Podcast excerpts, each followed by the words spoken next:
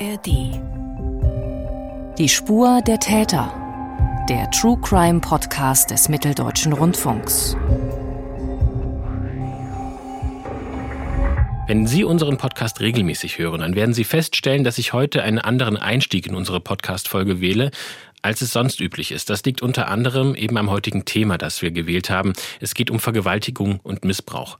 Schon bei dieser Podcast-Folge zuzuhören, das kann belastend sein, insbesondere der erste Teil, wenn es eben um die Schilderung einer vergewaltigten Frau geht. Und damit beschäftigen wir uns aber auch ganz bewusst, um in der zweiten Hälfte eben über die kriminalistische und eben die juristischen Aspekte auch zu sprechen und eben auch auf die Probleme im Umgang mit Vergewaltigungsopfern aufmerksam machen zu können.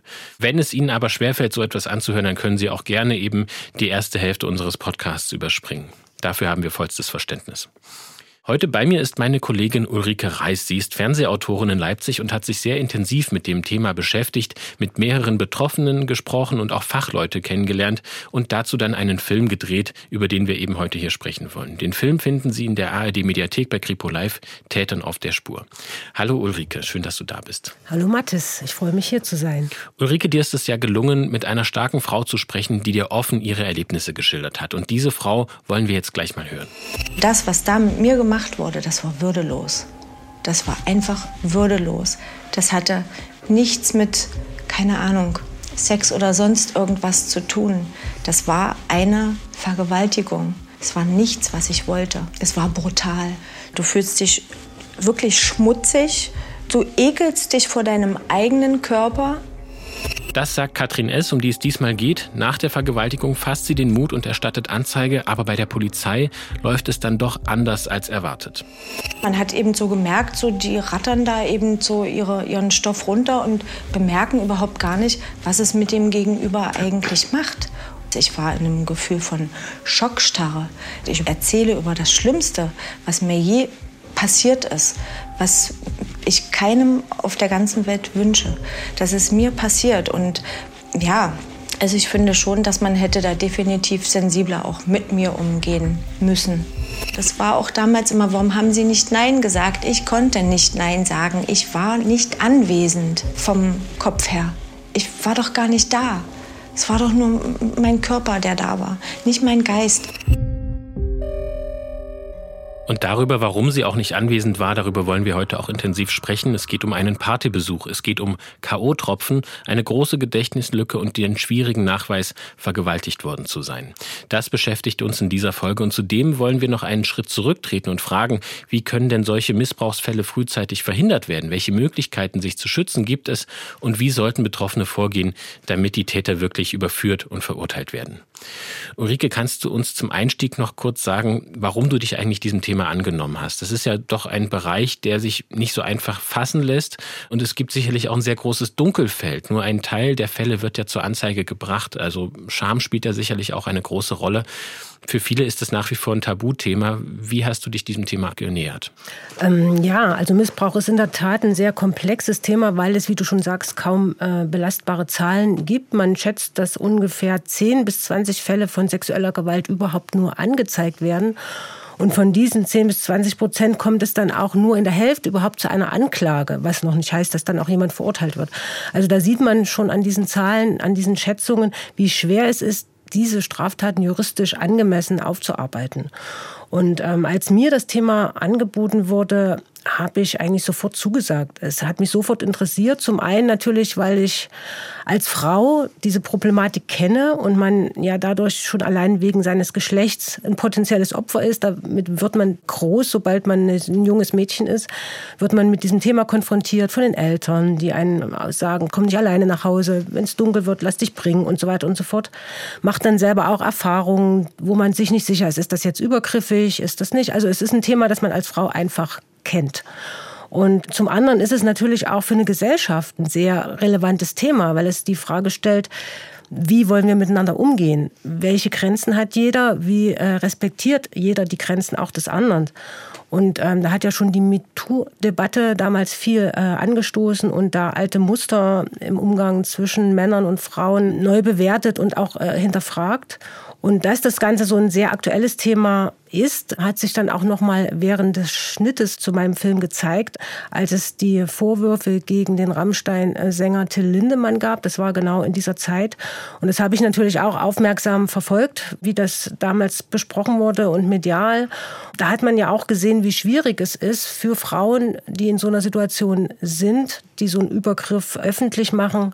Also diese Reaktion, die es da gab, in, gerade in sozialen Medien, das hat, äh, wie die Frauen dann dargestellt wurden, das hat mich schon sehr bestürzt und auch mitgenommen und erzählt ja auch sehr viel zu dem Thema.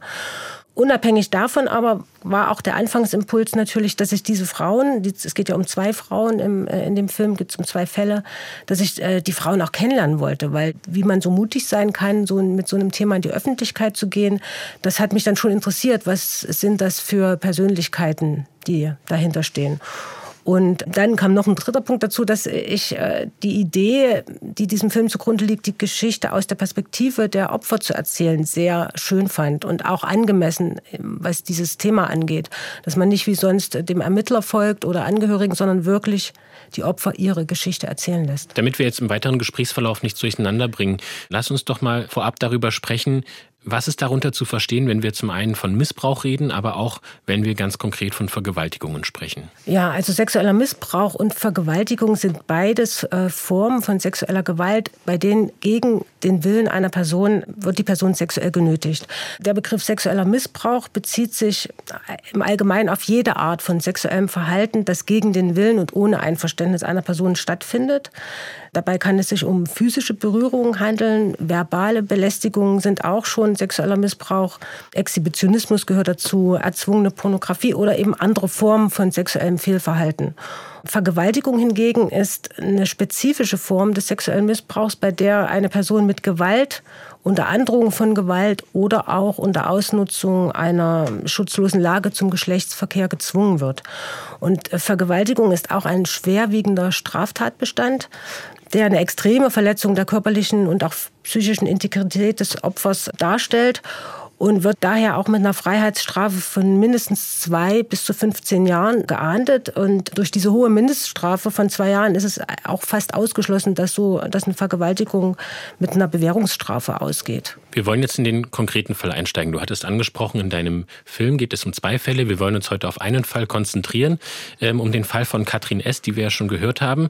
Diese Frau lebt in Sachsen-Anhalt oder lebte. Vielleicht kannst du uns, ohne jetzt ähm, zu viel von ihr zu verraten, aber trotzdem mal ein Bild von dieser Frau machen, von dieser mutigen Frau, damit wir und die Hörerinnen und Hörer einfach einen Eindruck von ihr bekommen können. Also die Katrin war zum Tatzeitpunkt 40 Jahre alt. Sie lebt als alleinerziehende Mutter, hat einen Sohn, der damals 15 Jahre ist. Sie arbeitet als Zahnarzthelferin, geht gern aus, ist kontaktfreudig. Sie hat ein sehr gutes soziales Netzwerk. Ihre Eltern leben in der gleichen Stadt. Von denen bekommt sie auch sehr viel Unterstützung. Zu ihnen hat sie ein sehr enges, vertrauensvolles Verhältnis. Also man kann sagen, sie führt ein weitestgehend unbeschwertes Leben einer selbstständigen, selbstbewussten, lebensfrohen Frau. Und sie wohnt damals, als diese Tat passiert, in Magdeburg. Den aktuellen Wohnort und auch ihren ganzen Namen verraten wir aber eben hier auch zum Schutz der Person eben nicht weiter. Schauen wir uns jetzt mal diesen Samstag, den 1. Oktober 2016 an. Das ist der Tag des Übergriffs. An diesem Tag will Katrin S. ausgehen, mit Freundinnen eine große Party in einem Magdeburger Hotel besuchen. Und im Gespräch mit dir hat sich Katrin S. daran erinnert, erinnert, dass ihre Freundinnen sie ein bisschen überredet haben, da erstmal hinzugehen. Ich wollte eigentlich an dem Abend gar nicht so richtig weggehen. Irgendwie hat, ich hatte nicht so richtig die Muße dazu. Mein Sohn war auch zu Hause. Also eigentlich hätte man sich auch zu zweit einen schönen Abend machen können, so Mama und Sohn zusammen. Aber meine Freundinnen meinten auch, Mensch, komm doch mit und das ist immer so lustig und du weißt doch und so. Und naja, und dann habe ich mich sozusagen breitschlagen lassen und äh, habe mich dann fertig gemacht. Kannst du uns mal diese Veranstaltung etwas beschreiben? Ist das eine Art Disco in dem Hotel oder welche Menschen kommen da? War Katrin schon häufiger dort? Was ist das da für eine Veranstaltung? Also diese Party fand im ähm, Maritimhotel in Magdeburg statt und ist eine von zwei großen Tanzveranstaltungen, die dort jedes Jahr stattfinden. Also ähm, Katrin hat geschätzt, dass da so 1000 bis 2000 Leute hinkommen, auch von außerhalb, weil man kann in diesem Hotel auch gleich übernachten. Das wird auch so als Paket äh, Party and Sleep Tickets kann man da kaufen, so angeboten vom Veranstalter. Und die Party findet in einem großen Atrium statt. Also man muss sich das Hotel vorstellen, es ist eine riesige Halle, 32 Meter hoch mit Glaskuppel und galerieartig sind die, sind die Zimmeretagen. Äh, praktisch kann man von oben runterschauen. Und genau dort fand die Party statt dort. Auch an, noch verschiedene andere Räume wurden genutzt. Es gab verschiedene Floors, verschiedene Musikrichtungen. Und das Ganze ist als Ü30-Party ausgeschrieben. Und Katrin erzählte mir auch, dass sie da regelmäßig hingegangen sind. Also wenn das war, das war so ein Termin, den hatte man im Kalender. Und wenn man Zeit und Lust hatte, ist man da hingegangen, weil das einfach ja, eine Möglichkeit war, mal wieder auszugehen, alte Bekannte zu treffen, die man vielleicht lange nicht gesehen hat. Also ja, sie kannte, sie kannte das und sie fand, das war da oft mit ihren Freundinnen. Katrin nimmt dann an dem Abend ein Taxi zum Veranstaltungsort in der Magdeburger Innenstadt und sie will sich dann dort direkt mit ihren Freundinnen treffen. Gegen 20 Uhr kommt sie an und die Situation vor Ort, die beschreibt sie so. Und da war schon ziemlich wuseliges Treiben. Meine Mädels waren noch nicht da, das ist aber gang und gäbe gewesen. Die brauchten immer etwas länger. Aber man trifft dann halt eben wirklich äh, Leute, die man länger nicht gesehen hat und tauscht sich dann erstmal aus. Und, ach Mensch, hallo und ja, lange nicht gesehen, was machst du so und wie geht's dir? Was macht dein Sohn? Wie alt ist denn der jetzt eigentlich? Und halt so. Später kommen dann ihre drei Freundinnen und sie holen sich dann zusammen Getränke und gehen tanzen. Die Stimmung ist gut und im Laufe des Abends unterhalten sich die Frauen auch natürlich mit allen möglichen Menschen, unter anderem mit fünf Männern, die extra aus Niedersachsen angereist sind. Und mit einem von ihnen war Katrin zuvor ganz lose über Facebook in Kontakt. Und man kam dann eben gleich ins Gespräch so und ja, es war jetzt auch nichts Negatives dabei, das muss ich ganz ehrlich sagen. Also so wie man eben auch andere Leute vielleicht dann kennenlernt, die man jetzt eben noch nicht kennt. An einem Stehtisch auf der Party kommt es dann zu einer Gesprächssituation, auf deren Verlauf Katrin S. gleich näher eingeht. Aber vorher noch mal die Frage, wie können wir uns diese Situation vorstellen und wer ist alles in dieser Gesprächssituation involviert? Wie du schon sagtest, es ist äh, ein Stehtisch. Katrin steht an diesem Tisch mit ihrer Freundin, einer ihrer Freundinnen. Die beiden anderen sind irgendwie im Partygeschehen unterwegs.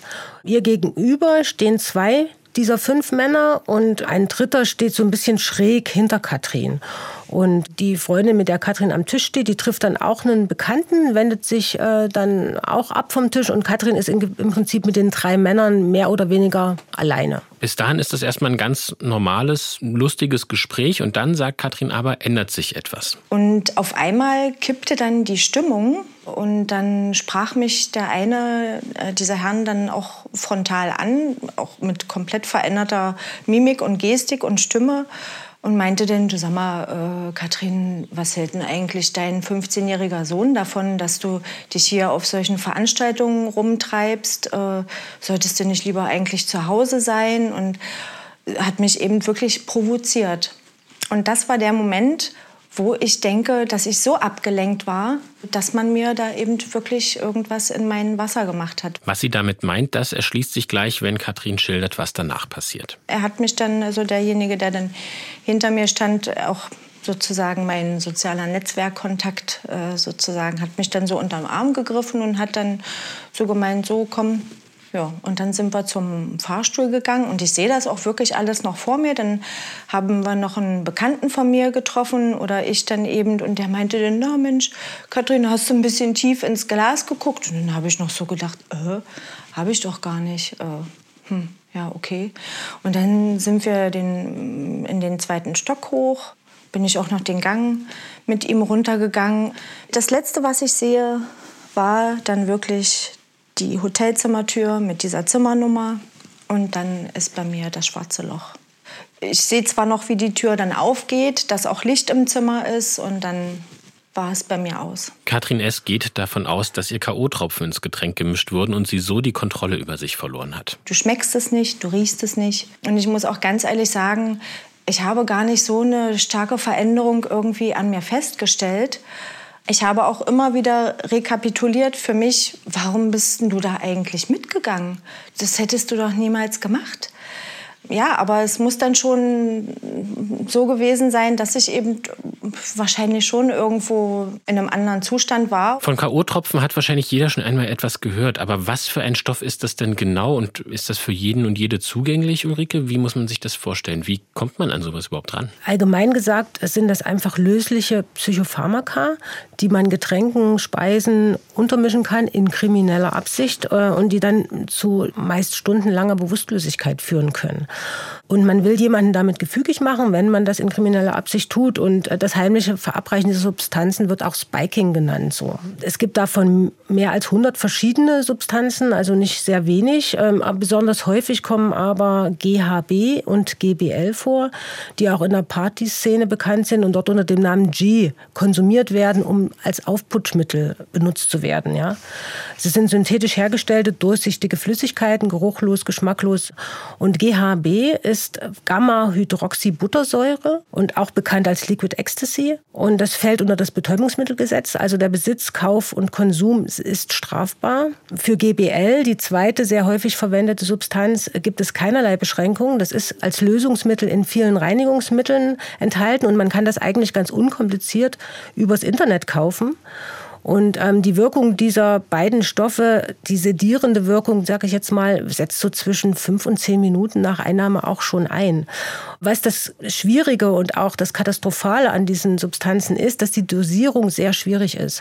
Das heißt, schon ein Tropfen zu viel kann fatale Folgen haben und äh, denn diese Substanzen nerven dann das zentrale Nervensystem, so dass es auch zum Atemstillstand führen kann. Und sowas passiert auch, also gerade als Partydroge, wenn es als Partydroge verwendet wird und eben nicht richtig dosiert wird, gab es da auch schon Todesfälle.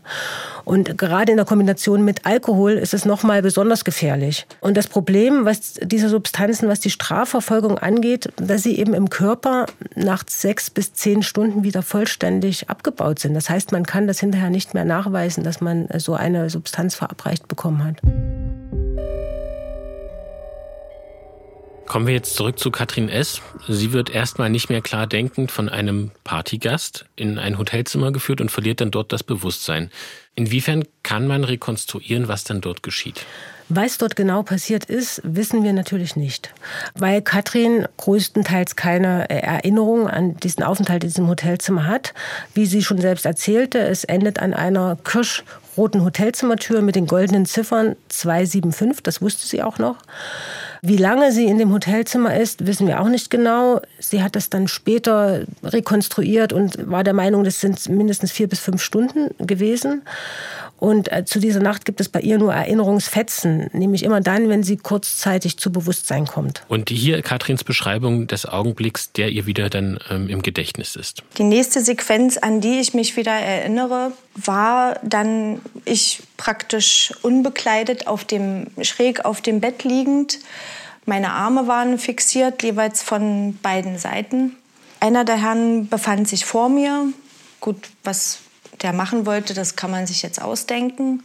Und ich merkte dann aber irgendwie, dass über mir so ein, so ein Lichtschein war, so von links oben dass ich eben gemerkt habe, da ist ein Handy mit im Spiel, da wird irgendwas gefilmt. Und ich konnte meinen Arm dann wegreißen, der war ja durch die Beine oder die Knie von diesem einen da fixiert und konnte dann mit meinem linken Arm dann das Handy wegschlagen und das flog auch wirklich durch den ganzen Raum und in dem Moment habe ich dann meinen Kopf wieder mittig gedreht und habe dann auch wirklich erst so mehr oder weniger ja, erfasst schon irgendwo, dass das irgendwie ist das jetzt komisch hier.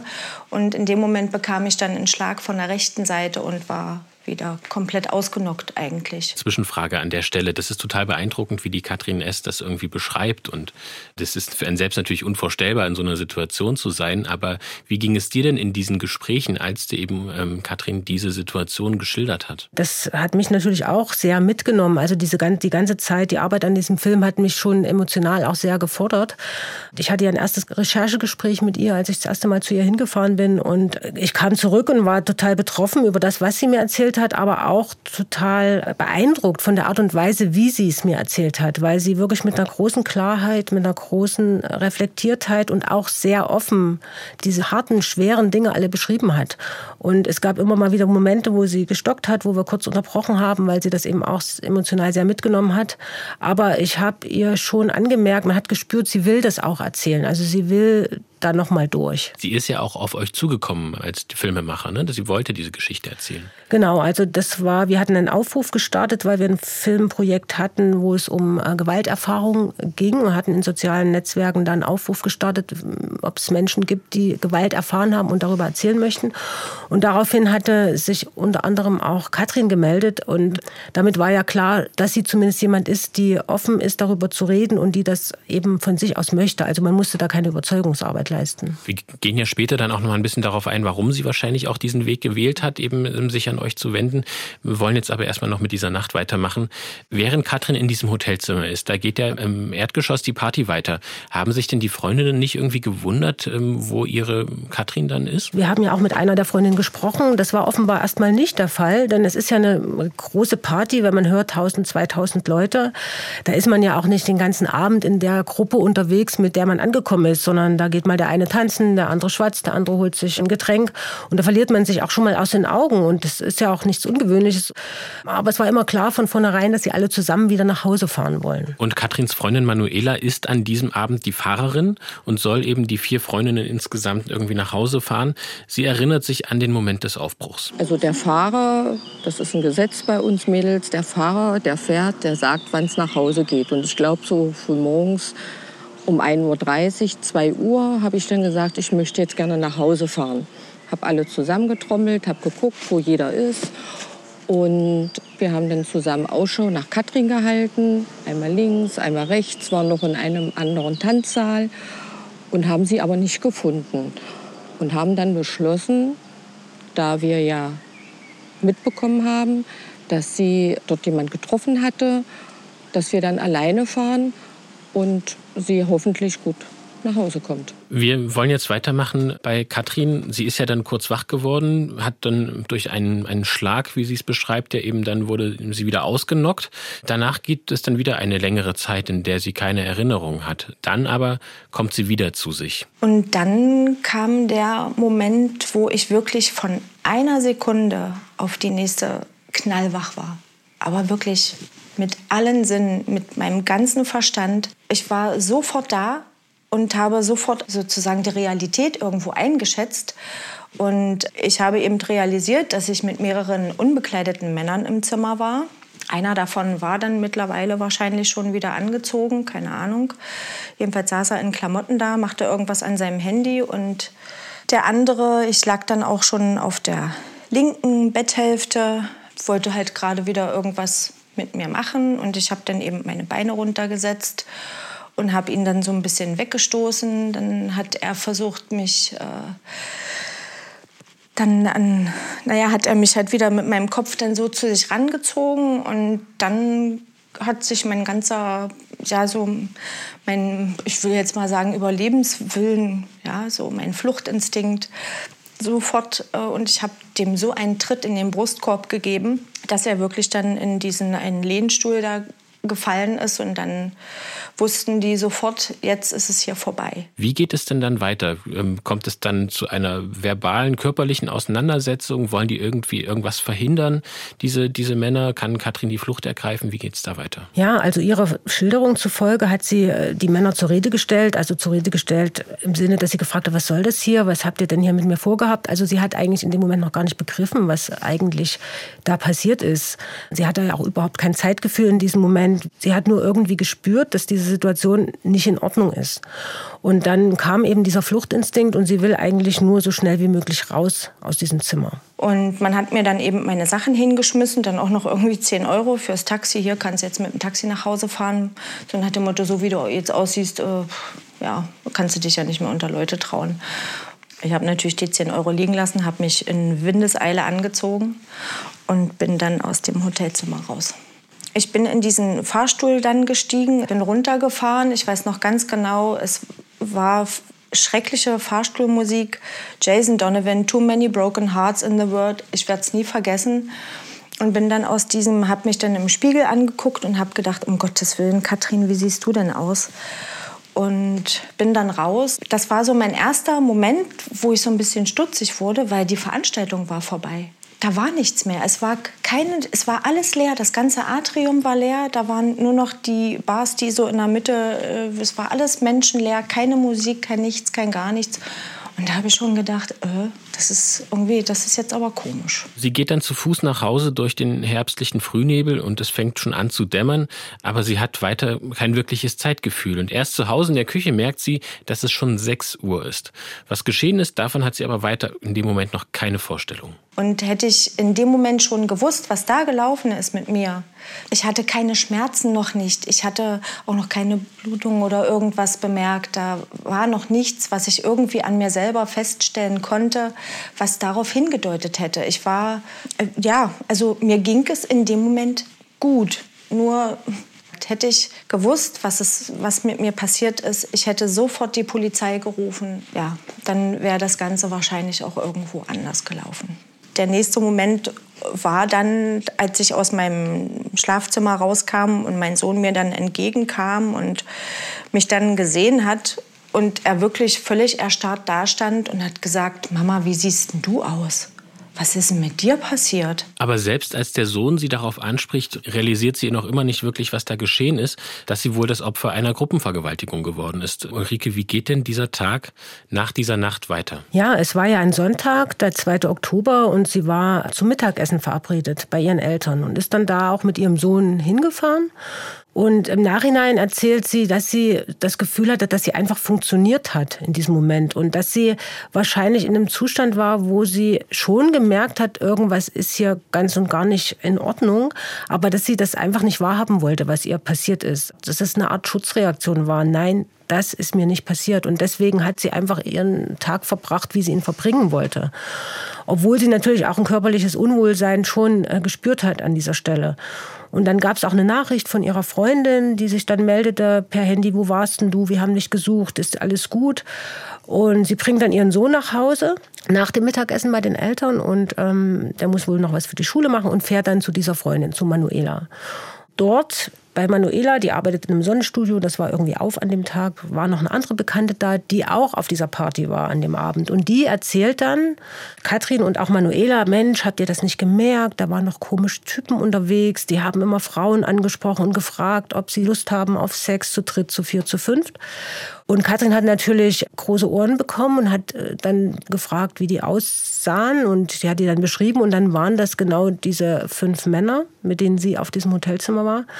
Und Katrin hat sich das angehört, konnte aber immer noch nicht in irgendwie reagieren oder zumindest noch nicht mit jemandem sprechen und ähm, ist dann wieder nach Hause. Und dort zu Hause hat sie dann aber auch diese, ihre körperliche Versehrtheit und die Verletzung, die sie ja hatte, ähm, nicht mehr übergehen können. Und bin, bin ich ins Bad gegangen und habe dann halt an mir runtergeschaut und habe dann eben diese ganzen Bisswunden gesehen, die ich hatte.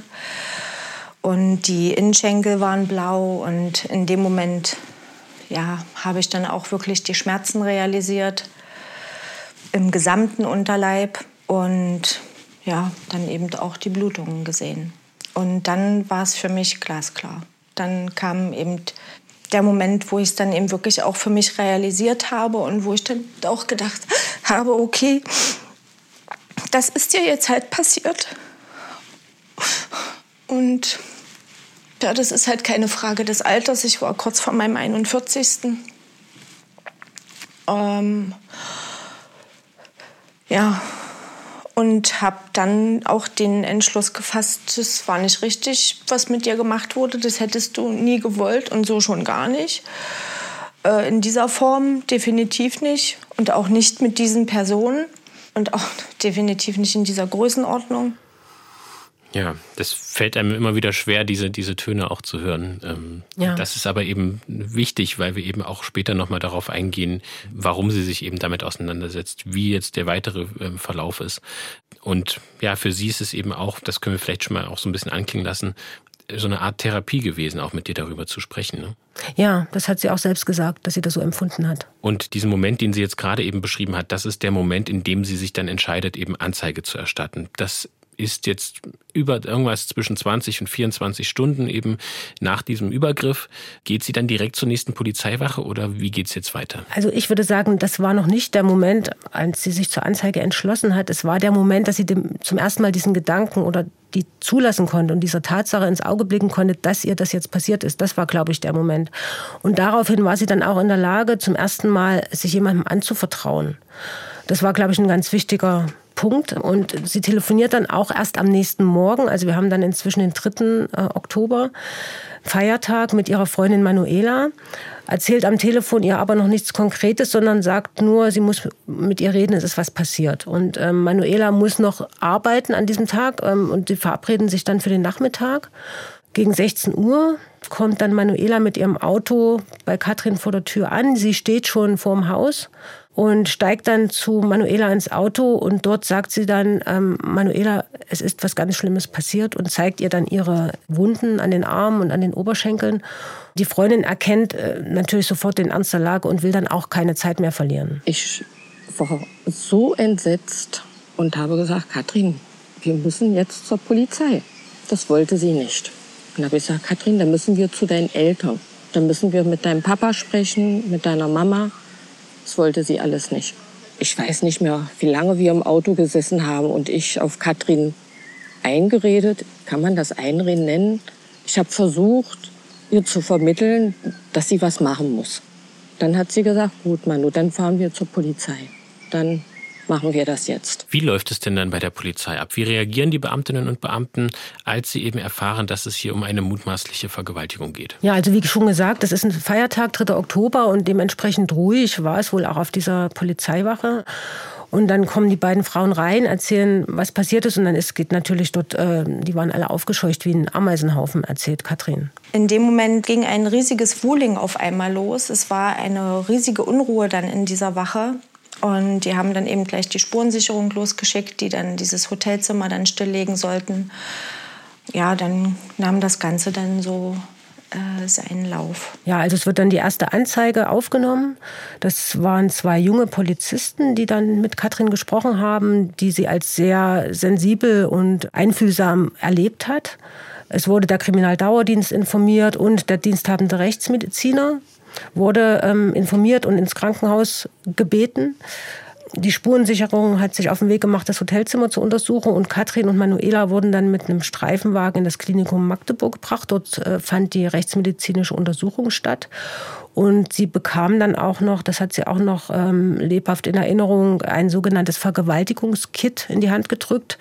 Das muss man sich so vorstellen, das ist so ein Set an Werkzeugen und Materialien, um Beweise, die bei mutmaßlichen Vergewaltigungen ähm, da sind, zu sichern. Und das ist so ein standardisiertes Set, einfach damit man sicher gehen kann, dass wirklich ähm, alle Spuren gesichert werden, dass alle relevanten Beweise da sind und dokumentiert werden können. Und das kriegt man dann wahrscheinlich, so muss es sein, also Katrin hat so beschrieben, in die Hand gedrückt und nimmt das mit zur Rechtsmedizin und der Rechtsmediziner arbeitet dann damit. Und das ist ja, fast allen Ländern ungefähr ähnlich aufgebaut. Katrin wird dann von ihrer Freundin auch zu diesem besonders unangenehmen Teil begleitet und die ist sicherlich eine Stütze, auch wenn Manuela bei der Untersuchung selbst nicht direkt dabei sein darf. Sie muss sich hinter einem Sichtschutz stellen und ähm, dann dort eben warten, aber bekommt natürlich auch vieles mit. Es wurden Fotos gemacht, Sie wurde vermessen, wurde so seitlich gemacht, das konnte ich so leicht einsehen.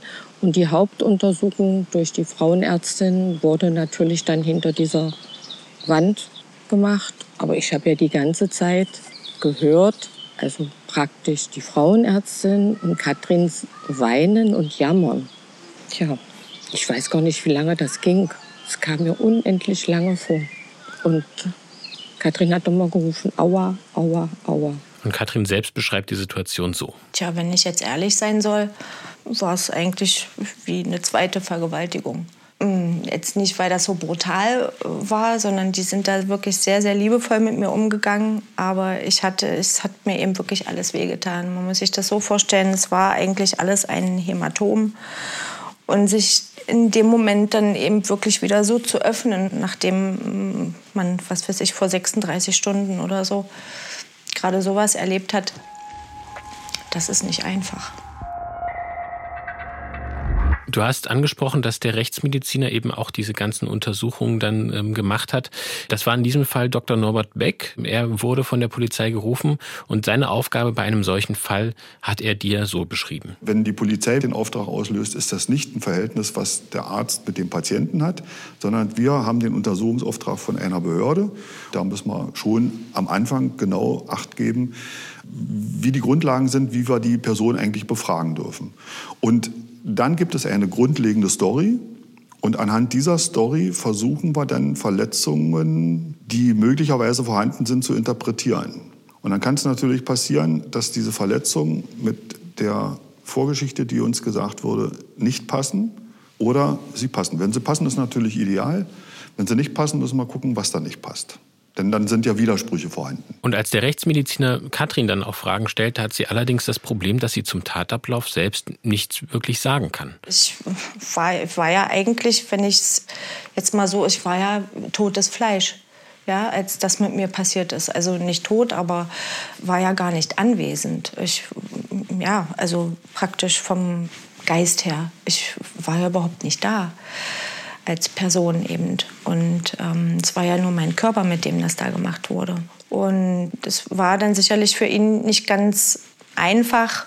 Ich ja, habe dann eben auch gesagt, dass ich eben jetzt seit merke, dass ich seitdem eben Schulterprobleme habe, dass ich eben diese massiven Blutungen habe und so weiter. Das wurde ja dann auch alles aufgenommen und ähm, dass ich eben die Vermutung habe, dass ich eben unter ja, Liquid Ecstasy, GHB, Ketamine, also irgendwelche Vergewaltigungsdrogen gesetzt wurde.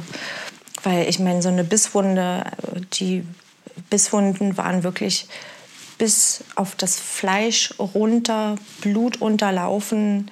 Das muss in dem Moment höllisch wehgetan haben. Ich weiß davon nichts. Und das Problem ist, wir hatten es vorhin auch schon angesprochen, zwei Tage nach der Party ist es eben nicht mehr möglich, K.O.-Tropfen nachzuweisen, denn der Körper baut die Substanz innerhalb weniger Stunden ab. Aber Dr. Beck kann andere Dinge dokumentieren. Ich habe in verschiedenen Bereichen, vor allen Dingen im Bereich der Gliedmaßen und auch im Genitalbereich, äh, Blutergüsse feststellen können und auch so eine halbkreisförmig geformten Blutergüsse, wie sie typischerweise äh, bei Bissspuren entstehen können. Um so einen Bluterguss zu erreichen, muss schon richtig kräftig zugebissen worden sein. Frage ist natürlich auch immer, wie viel Kontrolle ist aufrechterhalten worden durch körperliche Gewalt. Beispielsweise durch Schläge, vielleicht auch Schläge mit der flachen Hand, am ehesten eben ins Gesicht oder durch Würgen oder durch Festhalten oder durch Fesseln würde ich dann nicht bloß die Kontrolle aufnehmen, sondern aufrechterhalten, um, wenn ich ein Vergewaltiger wäre, sozusagen zum Zuge zu kommen, um, um, um meine Tat dann letztendlich durchführen zu können. Und da hatten wir eben nichts, was ja möglicherweise die Story mit dem K.O.-Tropfen untermauert. Ja? Weil eben eine Gegenwehr nicht stattgefunden hat. Das wurde natürlich alles dokumentiert, ähm, fotografiert und du konntest diese Fotos auch sehen. Warum war das auch wichtig für dich, diese Fotos zu sehen? Ja, also wir haben mit Dr. Beck gesprochen und mit dem Einverständnis von Katrin natürlich auch die Fotos sehen dürfen. Und das war insofern wichtig für diesen Film, weil die Fotos waren ja Beweismittel. Und wir hatten ja bisher nur in Anführungsstrichen die Aussage von Katrin und ihrer Freundin, was die Geschehnisse in dieser Nacht betreffen. Und durch diese Fotos wurde das, was die beiden uns erzählt haben, in gewisser Weise nochmal offiziell bestätigt. Und insofern war das sehr wichtig und diese Fotos waren auch sehr eindrücklich. Also das war auch nochmal eine Situation, die sehr belastend war. Sehr große Hämatome an den Innenschenkeln, an anderen Stellen des Körpers, Bissspuren. Also dass da massive Gewalt im Spiel war, das stand dann außer Frage. Und wie du es eben angesprochen hast, es geht eben darum, nicht, dass wir irgendwie jetzt dort abstreiten wollen, dass es irgendwie Katrin passiert wäre, aber eben, dass wir jetzt nur ihre Sichtweise haben. Wir gehen auch gleich noch darauf ein, wie es mit der Polizei war und die weiteren Ermittlungen Ermittlungen, darauf wollen wir jetzt eingehen, aber dass es eben für uns und für dich ja auch als Journalistin wichtig ist, eben möglichst unabhängige Fakten auch eben zu bekommen. Und das waren diese Fotos für dich. Genau. Und auch das Gespräch mit dem Dr. Beck hat da auch noch mal einiges klargestellt oder einiges bestätigt, sage ich jetzt mal. Er war, wir kommen gleich drauf, ja auch unser einziger, sozusagen einziger Erzähler aus dieser Ermittlersicht. Also der uns dazu dem Fall was sagen konnte und wollte. Es geht jetzt eben weiter mit der kriminalistischen Arbeit. Katrin wird von Beamten des Zentralen Kriminaldienstes zur Vernehmung gebracht ins Fachkommissariat 2. Das ist eben zuständig für Straftaten gegen das Leben und die Gesundheit. Katrin und Manuela werden getrennt voneinander befragt und auch hier hat Katrin wieder das Problem, dass sie gar nicht so viel berichten kann. Ich kam mir schon auch in dem Moment ein bisschen komisch vor, weil ich ja eigentlich gar nicht richtig erzählen konnte, was mit mir passiert ist, dass ich eben nur glaube und eben nicht weiß. Ja, und dann war dann eben schon so, naja, so nach dem Motto, also ja, Glaube ist nicht Wissen halt so, ja, eben. Hm. Und zudem stellen die Vernehmungsbeamten ihr auch Fragen, die sie sehr merkwürdig findet. Wie sahst du aus an dem Abend? Was hattest du an? Welche Klamotten hattest du an? Und sowas alles. Ähm, hast du da irgendwas provoziert? Ja, wo man eben äh, ja, die Männer dazu irgendwie animiert hat, da was mit dir in dieser Form zu machen. Und da habe ich dann gedacht, das gibt's doch jetzt nicht. Völlig verständlich, dass sie über diese Fragen dann doch ein bisschen erschüttert ist. Und außerdem werden eben noch sehr intime Fragen gestellt, Dinge, die aus ihrer Sicht zumindest nichts mit der Vergewaltigung zu tun haben. Wann war der letzte Geschlechtsverkehr? Wann Hattest du deine letzte richtige äh, Beziehung? Wie heißt der Kindesvater? Und so, warum? Warum muss man das wissen? Das habe ich nicht verstanden. Und er hat es mir auch nicht erklärt. Die rattern da eben so ihre, ihren Stoff runter und bemerken überhaupt gar nicht, was es mit dem Gegenüber eigentlich macht. Und äh, ich war dann immer in so einem Selbstzweifel als ich war dann auch sicherlich zum Ende der Vernehmung dann auch äh, oder der Befragung relativ zurückhaltend, äh, weil ich dann manchmal schon auch überlegt habe, warum, warum fragt ihr mich das jetzt? Sie hat auch einen wichtigen Punkt angesprochen, dieses man hat es ihr nicht erklärt. Es kann ja durchaus sein, dass diese Fragen auch für die kriminalistische Arbeit durchaus wichtig sind, weil sie eben andere Rückschlüsse zulassen, als man in dem Moment verstehen kann. Aber wenn man eben das nicht erklärt bekommt, gerade als ein Opfer, dem eben gerade so eine schlimme Erfahrung widerfahren ist, dann ist es natürlich total unvorstellbar oder auch unverständlich, warum man dann solche Fragen gestellt bekommt. Du hast mit Katrin ja auch ausführlich über diese Erfahrung gesprochen mit der Polizei, über diese Interviews. Wie schätzt du das denn ein? Muss ein mutmaßliches Vergewaltigungsopfer solche Fragen über sich ergehen lassen, weil das eben kriminalistisch wichtig ist?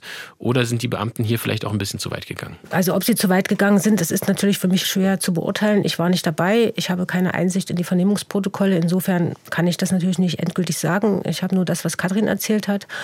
Und ähm, dass sie sich gewünscht hätte, dass man in dieser Situation mit ihr sensibler, einfühlsamer umgehen müsse, das ist, das ist ja auch verständlich. Das, kann, das ist ihr Gefühl gewesen und das ist nun mal so. Äh, Fakt ist natürlich aber andererseits auch, diese Polizeibeamten sind angehalten, auch unangenehme Fragen zu stellen. Das gehört leider dazu, einfach um den Wahrheitsgehalt einer Aussage auch zu ermitteln. Auch um zu sehen, ob da eine Konstanz in der Aussage besteht, werden in Vernehmungen auch immer wieder ähnliche Fragen oder die gleichen Fragen nochmal gestellt, was auch sicher den Befragten äh, verwirren kann. Aber die Frage, was Katrin anhatte an diesem Abend, ähm, also die gehört zu so einer Vernehmung definitiv nicht dazu. Und äh, die lässt natürlich auf eine bestimmte Haltung des Vernehmungsbeamten schließen. Also könnte man. Denn äh, es muss ja ganz klar gesagt werden, egal wie kurz der Rock, wie rot die Lippen sind, äh, das ist alles kein Freibrief für sexuelle Gewalt und auch keine Gründe, einem Opfer zu unterstellen, es hätte da irgendwas ähm, animiert oder irgendwas provoziert. Die Folge des Ganzen war natürlich, dass Katrin äh, dadurch verunsichert wurde und das Gefühl hatte, dass man ihr nicht glaubt und sie eben eher als der Täter gesehen wird und nicht als die Geschädigte, die sie war. Diese Art von Verunsicherung ähm, passiert leider nicht selten. Das hat mir auch eine Anwältin bestätigt, mit der ich über diesen Fall gesprochen habe, die äh, in vielen Missbrauchsfällen als die Geschädigten anwaltlich vertritt. Und das ist dann immer sehr tragisch, wenn die Geschädigten aufgrund solcher Vernehmungsmethoden dann halt unsicher werden in dem, was äh, sie ausgesagt haben. Kommen wir jetzt äh, zur weiteren Ermittlungsarbeit. Du hast auch versucht, mit der zuständigen Polizei über die Vernehmung von Katrin und über die gesamten Ermittlungsarbeiten zu sprechen. Woran ist das gescheitert? Ja, wir haben, wie das so üblich ist, bei der zuständigen Staatsanwaltschaft versucht, Akteneinsicht zu bekommen. Das ist abgelehnt worden aus dem einfachen Grund, weil das äh, Ermittlungsverfahren ein Jahr nach Anzeigerstattung eingestellt wurde, nach Paragraph 170 Absatz 2 Strafprozessordnung. Und das bedeutet so viel mangelns hinreichenden Tatverdacht März äh, wurde das Verfahren eingestellt. Und daraufhin haben wir keine weiteren Auskünfte bekommen. Das ist ein ganz normaler Vorgang. Wir haben dann dennoch versucht, mit dem damals verantwortlichen Ermittler ein Interview zu bekommen. Aber auch da haben wir von der Polizeiinspektion Magdeburg einen ablehnenden Bescheid bekommen und diesmal mit einer sehr interessanten, wie ich finde, Begründung. Ich kann das ja mal zitieren. Es hätte damals zu unterschiedliche Auffassungen zum Tatgeschehen gegeben und man wolle vermeiden, dass die Geschädigte in der Öffentlichkeit mindestens ambivalent wahrgenommen werden könnte. Also man hat unter dem Vorwand, das Opfer zu schützen, weitere Auskünfte verweigert. Und ja, auch das muss man zur Kenntnis nehmen. Aber in der Formulierung, die spricht ja auch schon für sich. So wissen wir leider auch nicht, wie viel und wie intensiv denn tatsächlich in Katrins Fall ermittelt wurde, ob man ihr bei der Polizei überhaupt glaubte. Katrin jedenfalls konnte sagen, dass Daten auf ihrem Mobiltelefon ausgewertet wurden. Und sie hatte ja im Vorfeld Kontakt mit einem der späteren mutmaßlichen Täter. Ermittlungsergebnisse habe sie aber nie erfahren, sagt Katrin. Ich habe aber gedacht, dass ich halt auch zur Identifizierung eben auch mit dazugenommen werde. War aber nicht so. Ich, mir wurde nie ein Foto vorgelegt. Ich habe niemals jemanden identifiziert. Ja, wenn eben mehrere Fotos da liegen und du dann eben sagst, der war es, der, der, der, der. Und das hätte ich definitiv sagen können. Unterstützung in dieser harten Zeit erhält Katrin von ihrer Familie und von Freunden. Und dennoch ist das ein Bruch in ihrem Leben, wie sie beschreibt. Mein Leben, was ich bisher geführt habe, war ja, ausgelöscht kann man sagen. Also nicht, dass ich mich irgendwie, dass ich mich umbringen wollte, so meine ich das nicht, aber ich habe einfach an mein altes Leben einen Haken gemacht. Ja, und das ist eben auch was, womit man halt erstmal klarkommen muss. Und du funktionierst halt wirklich nur in der ersten Zeit. Ja, und das musste ich ja auch für mein Kind, für meinen Sohn, ja, der einfach viel zu viel mitbekommen hat, leider. Ja, mir hat eben wirklich dieser schnöde Alltag irgendwann geholfen. Nach zwei Tagen bin ich ja auch wieder arbeiten gegangen, nachdem ich halbwegs wieder sitzen konnte. Und das hat mir letzten Endes geholfen, so diese ganz strukturierten Abläufe. Das Ermittlungsverfahren geht zu diesem Zeitpunkt noch weiter und Katrin berät sich mit der Pflichtverteidigerin, die ihr zugeteilt wurde. Sie macht ihr aber wenig Hoffnung auf einen juristischen Erfolg im Falle einer Anklage. Und beeinflusst wird Katrin zudem auch noch durch ihren Vater, der bis zu seinem Ruhestand selbst bei der Polizei war. Und er hat gesagt, Katrin, du bist hier nicht das Opfer. Du, du wirst ganz klar als eine vernommen hier, die da irgendwas wollte, die da irgendwas provoziert hat. Ja, er hat sich da immer ziemlich krass ausgedrückt, so als Hure von Magdeburg. Ja, so äh, ziemlich äh, krass und äh, diese ganzen Umstände, wie gesagt, dieses, diese ganze Schockstarre, das alles, worum du mit, womit du dich auseinandersetzen musst und so weiter. Und ich habe dann den Entschluss gezogen, mich aus dieser Situation dann eben so rauszunehmen, aber unter der Prämisse, weil es ein Kapitalverbrechen ist, klagt ja der Staat. Ich bin ja eh nur in der Nebenklage gewesen, klagt der Staat zwei Jahre weiter an und es wird weiter ermittelt. Das war eigentlich so mein Hauptansatz, weshalb ich mich eben als Geschädigte zurückgezogen habe, einfach um auch ein bisschen zur Ruhe zu kommen. Katrin zieht also ihre Anzeige gegen ihre mutmaßlichen Vergewaltiger zurück. Aber wie ist es denn eigentlich juristisch? Ist es tatsächlich so, dass das Ermittlungsverfahren dann weiterläuft und der Rückzug der Anzeige keinen Einfluss auf eine mögliche Anklageerhebung hat? Ja, das ist so. Also man kann eine solche Anzeige nicht zurückziehen, eben weil das ein Kapitalverbrechen ist. Und man kann sagen, ich habe kein Strafverfolgungsinteresse. Das wird dann auch berücksichtigt berechtigt, aber es wird trotzdem weiter ermittelt.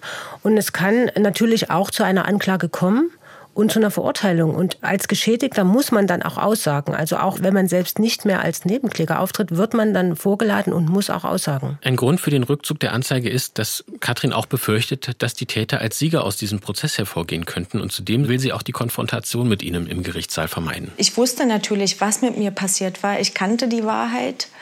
Aber ich war so überfordert, dass ich mich da dann eben wirklich zurückgezogen habe. Und es wurde dann eben auch so gesagt, kannst du das dich mit denen in einen Gerichtssaal setzen? Da werden die ganzen Fotos von dem gerichtsmedizinischen Gutachten, es wird alles gezeigt. Du musst denen ins Auge blicken, du musst da deine Aussage machen. Mittlerweile kann man das ja auch per Video machen. Ja, man muss ja nicht unbedingt in den Gerichtssaal gehen, aber ich glaube, zu dem Zeitpunkt ging das noch nicht ja, es war dann dieses blöde Wort Freispruch. was mich dann davor abgehalten hat. Ja, weil diese Opferschutzdame, die meinte dann eben, ja, wenn die ihren Freispruch bekommen, dann können die eben auch mm, nicht nochmal belangt werden. Ja, dann haben die einen Freispruch und sind eben rechtsgültig sozusagen freigesprochen, weil es zweifelsfrei eben nicht bewiesen werden konnte. Ja, es ist immer dieses im Zweifel für den Angeklagten. Und wie gesagt, es waren fünf Aussagen gegen meine eine. Und die Aussagen waren ganz klar, die wollte das und die Herren waren sich halt sehr einig. Dass sie damals diese Entscheidung getroffen hat, das bereut sie inzwischen. Es wurmt sie, wie sie sagt, und sie hatte damals Selbstzweifel und dachte, ihr fehlt es auch an Kraft, um diesen Prozess durchzustehen. Und sieben Jahre später sieht sie das jetzt anders. Wenn ich das heute äh, betrachte, ich hätte definitiv, ich hätte das durchgestanden hundertprozentig. Und mich eben auch so noch mal so ein bisschen da reindenke in die Situation, wie es mir eben damals ging. Ich hätte das geschafft, das weiß ich. Aber das weiß ich eben, wie gesagt, heute. Und damals war ich eben dann wirklich verunsichert. Wie geht es denn dann aber mit dem Ermittlungsverfahren weiter gegen diese fünf Männer? Katrin hatte ja auch beschrieben, dass da Handys im Spiel waren und die Vergewaltigung vielleicht sogar gefilmt wurde. Ja, also zur Auswertung dieser Handydaten hat sie äh, nie etwas erfahren. Was sie überhaupt erfahren hat, lief über die Kanäle ihres Vaters, der, wie du schon sagtest, selber Kriminalhauptkommissar bei der Sitte früher war, inzwischen pensioniert war. Es konnten die fünf Männer identifiziert werden. Das gelang durch DNA-Spuren, die in diesem Hotelzimmer gesichert wurden. Denn es war das große Glück, dass dieses Hotelzimmer noch nicht gereinigt war, als die Spurensicherung dort auftauchte. Und dann konnten über Kreditkarten, mit denen das Hotel bezahlt wurde, die Männer identifiziert werden und äh, die wurden daraufhin auch vernommen. Und nach Katrins Information hatte jeder dieser Männer einen eigenen Anwalt, also fünf Anwälten hätte sie dann auch gegenübergestanden, wenn es zu einer Verhandlung gekommen wäre. Und die fünf Männer haben das auch gar nicht bestritten, dass es zu sexuellen Handlungen gekommen ist mit Katrin in dieser Nacht, aber sie haben alle ausgesagt, das Ganze wäre einvernehmlich passiert. Und das ist eben das Schwierige an solchen Prozessen. In der Regel sind nur zwei Personen anwesend. In diesem Fall waren es fünf. Also das heißt fünf Täter, ein Opfer. Das macht es noch schwerer. Und am Ende steht eben Aussage gegen Aussage. Und in diesem Fall dann fünf Aussagen gegen eine. Und dann muss der Staatsanwalt entscheiden, nach Beweislage und auch nach Indizienlage, ob eine Anklage Aussicht auf Erfolg hat. Werden Sie denn am Ende angeklagt? In Katrins Fall war der Staatsanwalt der Ansicht, dass es keine Aussicht auf eine Verurteilung gibt. Und so wurden die Ermittlungen ein Jahr nach der Tat eingestellt. Und zwar mangels hinreichenden Tatverdachts nach 170 Absatz 2 Strafprozessordnung. Und insofern hatte die Tat keine juristischen Folgen für die mutmaßlichen Täter. Eine Tatsache, die Katrin natürlich bis heute verfolgt, denn ihr ist keine Gerechtigkeit widerfahren. Unabhängig von diesem juristischen Ausgang, Katrins Leben hat sich durch diese Vergewaltigung natürlich sehr stark verändert und das macht sich auch an Details bemerkbar. Beispielsweise, das hat sie dir irgendwie beschrieben, kann sie heute nicht mehr an diesem Hotel, in dem diese Tat geschah, vorbeifahren und sie beschreibt noch weitere Veränderungen. Ja, ich sag mal so, es gibt eben die Katrin davor, es gibt die Katrin danach. Die beiden sehen gleich aus, aber sie sind eigentlich fast komplett verschiedene Personen. Was hat sich verändert? Ja, so in der ersten Zeit war es äh, schon so, also Wochenende war ganz schrecklich für mich, weil ich da, wie gesagt, so in meinem Denkstrudel war. Und ich war froh, wenn das Wochenende vorbei ist. Mittlerweile ist es auch anders wieder. Ähm, ich war dann eben wirklich froh, als ich wieder in diesen Alltag rein konnte, dass ich meine Struktur hatte und ähm, rausgehen ging gar nicht in der ersten Zeit. Ich war wirklich nur zu Hause. Ulrike, kannst du uns noch mal ein bisschen zusammenfassen, wie es Katrin gelungen ist, denn diesen gesamten Denkstrudel zu verlassen und eben auch das Erlebte aufzuarbeiten? Ja, also am Anfang war das sehr schwierig für Katrin. Sie hat sich da auch sehr alleingelassen gefühlt. Also vom Opferschutz hat sie ein paar Faltblätter in die Hand äh, gedrückt bekommen und die Empfehlung, sich therapeutische Hilfe zu holen. Das war alles. Und ähm, sie sagt selber, das ist in so einer Situation, ist man eigentlich kaum handlungsfähig. Man bräuchte eigentlich jemand, der mit einem dann solche Dinge organisiert. Also das ist eine riesen Herausforderung. Das fand sie sehr schwer, dass es da nicht mehr Unterstützung äh, gab. Dann kam natürlich auch noch dazu, sie musste dann vier Wochen später nochmal zum Frauenarzt, nochmal Untersuchungen über sich ergehen lassen wegen möglicher Krankheiten, die ja auch bei so einer Tat übertragen werden können, HIV-Test zum Beispiel und so weiter. Und das bringt natürlich wieder neue Themen, wieder neue Ängste auch in das Leben rein. Und damit fühlte sie sich sehr allein und auch oft überfordert. Aber am Ende, wie sie selbst sagt, war es dann der Alltag, der ihr geholfen hat. Sie musste sich um ihren Sohn kümmern, sie ist zur Arbeit gegangen in die Zahnarztpraxis und äh, das hat ihr Struktur gegeben. Aber ihr war auch immer klar, dass sie alleine damit nicht fertig werden würde und dass sie sich therapeutische Hilfe suchen muss. Und der Auslöser, dass sie das dann auch ganz praktisch angegangen ist, kam ein halbes Jahr nach dieser Tat. Da hat sie nämlich einen neuen Mann kennengelernt, das war sehr schnell und eigentlich war Katrin zu diesem Zeitpunkt auch überhaupt nicht bereit für sowas. Aber sie hat gemerkt, dass ihr dieser Mann wichtig ist und sie ihm auch. Sie hatte ja große Probleme, sich überhaupt jemanden zu öffnen, überhaupt Vertrauen wieder in jemand Fremdes äh, zuzulassen und zu entwickeln und hat ähm, ihm aber relativ schnell, ich glaube, es war schon beim zweiten oder dritten Treffen, anvertraut, was ihr passiert ist. Er war geschockt, als ich es ihm erzählt habe und hat sich dann auch so ein bisschen Bedenkzeit erbeten. Äh, aber ich glaube, er hat mir dann am selben Abend dann aber noch äh, gesagt, dann am Telefon, nein, ich, ich will das mit dir und äh, ich möchte das trotzdem du bist diejenige welche. ja, und Katrin hat dann vor allem auch um dieser Beziehung willen angefangen, mit einer Therapeutin zu arbeiten und das Erlebte aufzuarbeiten. Das war wichtig, sagt sie selbst heute. Und auch wenn es sehr hart war, aber ihr war immer klar, wenn diese Beziehung eine Chance haben soll, dann muss sie sich äh, ihren Ängsten da auch stellen. Und davon gab es viele. Also die Angst, Nähe zuzulassen, Vertrauen aufzubauen und so weiter, offen zu sein. All das äh, war einfach für sie so einfach nicht mehr möglich. Und ähm, mit ihrem Partner ist sie heute immer noch zusammen. Und er kann inzwischen auch gut einschätzen. Also er lebt natürlich auch mit dieser Tat. Ne? Das darf man auch nicht vergessen. Er trägt das mit und kann inzwischen auch gut einschätzen, wann es ihr schlecht geht. Zum Beispiel der Herbst ist immer eine sehr äh, schwierige Jahreszeit für Katrin, denn diese Stimmung am Morgennebel, das äh, triggert sofort die Erinnerung an, an diesen Morgen nach dieser Tat. Inzwischen gelingt es Katrin eben aber auch durch diese Unterstützung aus ihrer Familie und eben auch durch diese Therapie wieder in die Zukunft zu blicken und schöne Augenblicke auch ganz bewusst zu erleben. Mein Blickwinkel eben aufs Leben hat sich eben verändert, im positiven Sinne, wie ich finde. Ich äh, nehme so kleinere Momente. Viel intensiver war so, ja, zum Beispiel mit meinem Sohn oder mit meinem Partner oder auch mit meinen Eltern, auch wenn ich sie vielleicht nicht so oft sehe, aber ja, es ist alles irgendwie intensiver. Es ist kostbar. Wir wollen jetzt an dieser Stelle von Katrins Geschichte noch mal einen Schritt zurückgehen und wollen uns eben noch mit ein paar anderen Themen kurz beschäftigen. Das eine ist das Thema K.O.-Tropfen, was wir ja schon angesprochen haben, dass es eben bei diesem Partyabend vermutlich zum Einsatz von K.O.-Tropfen gekommen ist.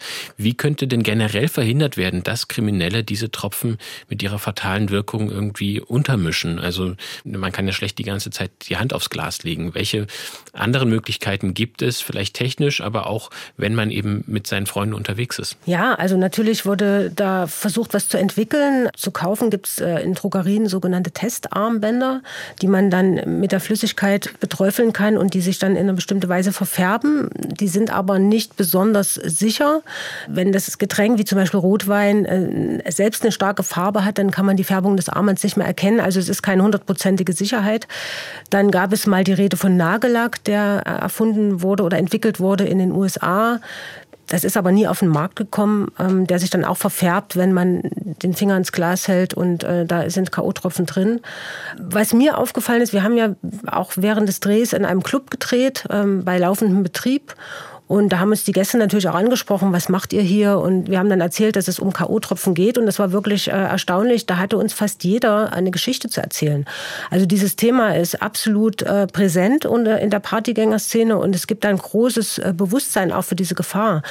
Und ähm, die erzählten uns dann auch, wenn sie im Freundeskreis unterwegs sind, dass sie immer aufeinander achten, dass sie äh, gucken, wenn sich jemand komisch benimmt, anders als man ihn kennt, dass man aufpasst, ist da irgendwas. Und dass man auch nie jemanden zurücklässt. Also man kommt zusammen und man geht zusammen und man passt auf sein Glas auf. Also das ist immer noch die sicherste Variante. Und dann wollen wir jetzt natürlich auch noch mal auf etwas eingehen, das ja, wir hoffen, dass es niemandem ähm, widerfährt, aber leider, du hast es angesprochen, viel zu vielen Menschen dann doch widerfährt. Wenn es zu einer Vergewaltigung kommt, wie Betroffene dann handeln sollten, das erklärt Anne Prestrich. Sie ist Fachanwältin für Strafrecht und vertritt Opfer von sexuellem Missbrauch. Gerade Frauen, äh, die vergewaltigt worden sind, äh, da kann man eigentlich nur raten, sofort zur Polizei zu gehen und sich nicht, nicht erst nach Hause zu gehen, sich zu duschen und die Sachen zu waschen, sondern so wie man ist, eigentlich zur Polizei zu gehen, die einen dann ähm, zum, zur Rechtsmedizin, zur Spurensicherung verbringt. Und ähm, dann gibt es noch objektive Spuren, ne? DNA-Spuren. Oder wenn es um gerade K.O.-Tropfen geht, äh, die sind sechs bis acht Stunden im Körper nachweisbar. Die können dann nach einem Tag nicht mehr gesichert werden.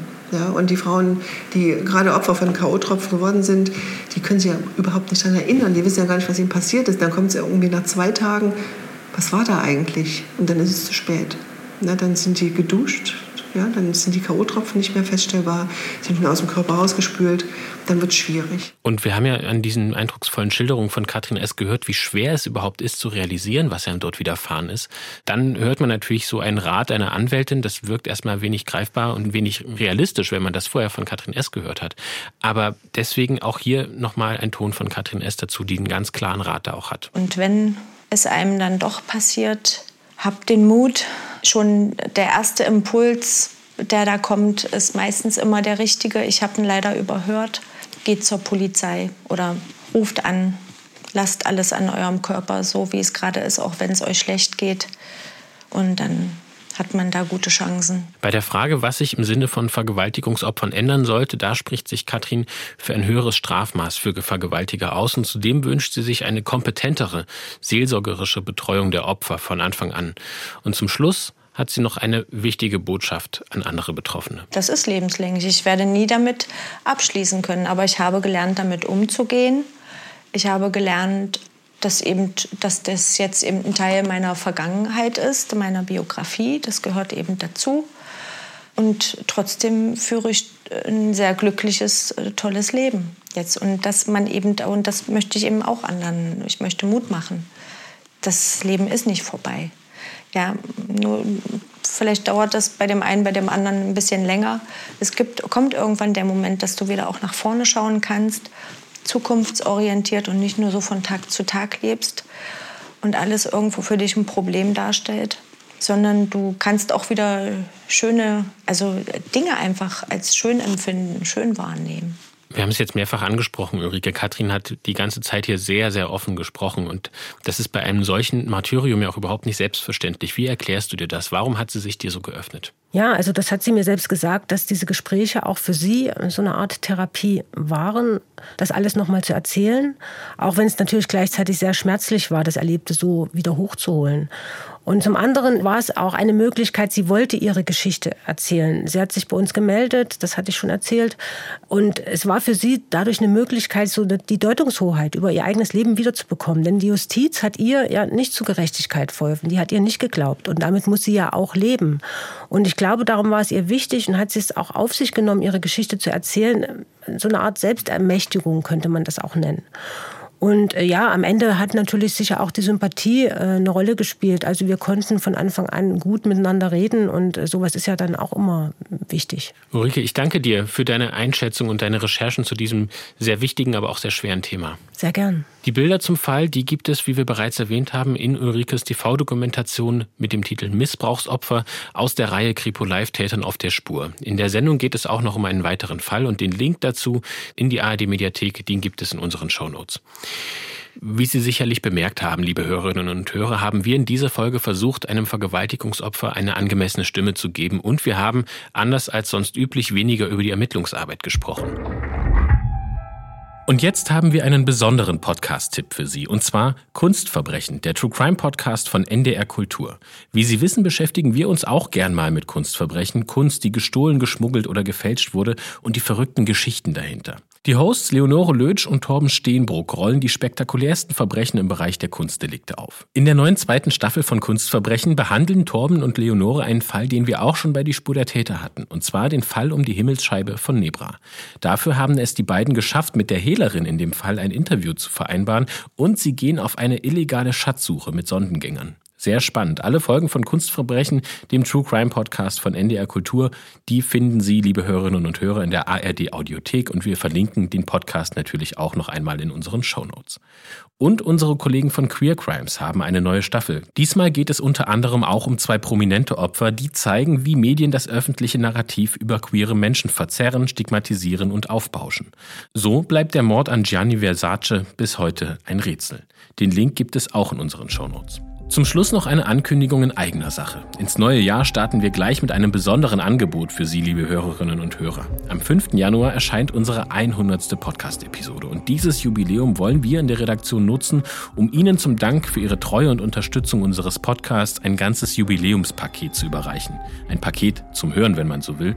Und dafür wollen wir Ihre Fragen einsammeln. Was wollten Sie von meinem Kollegen Felix Gebhardt oder mir schon immer einmal wissen?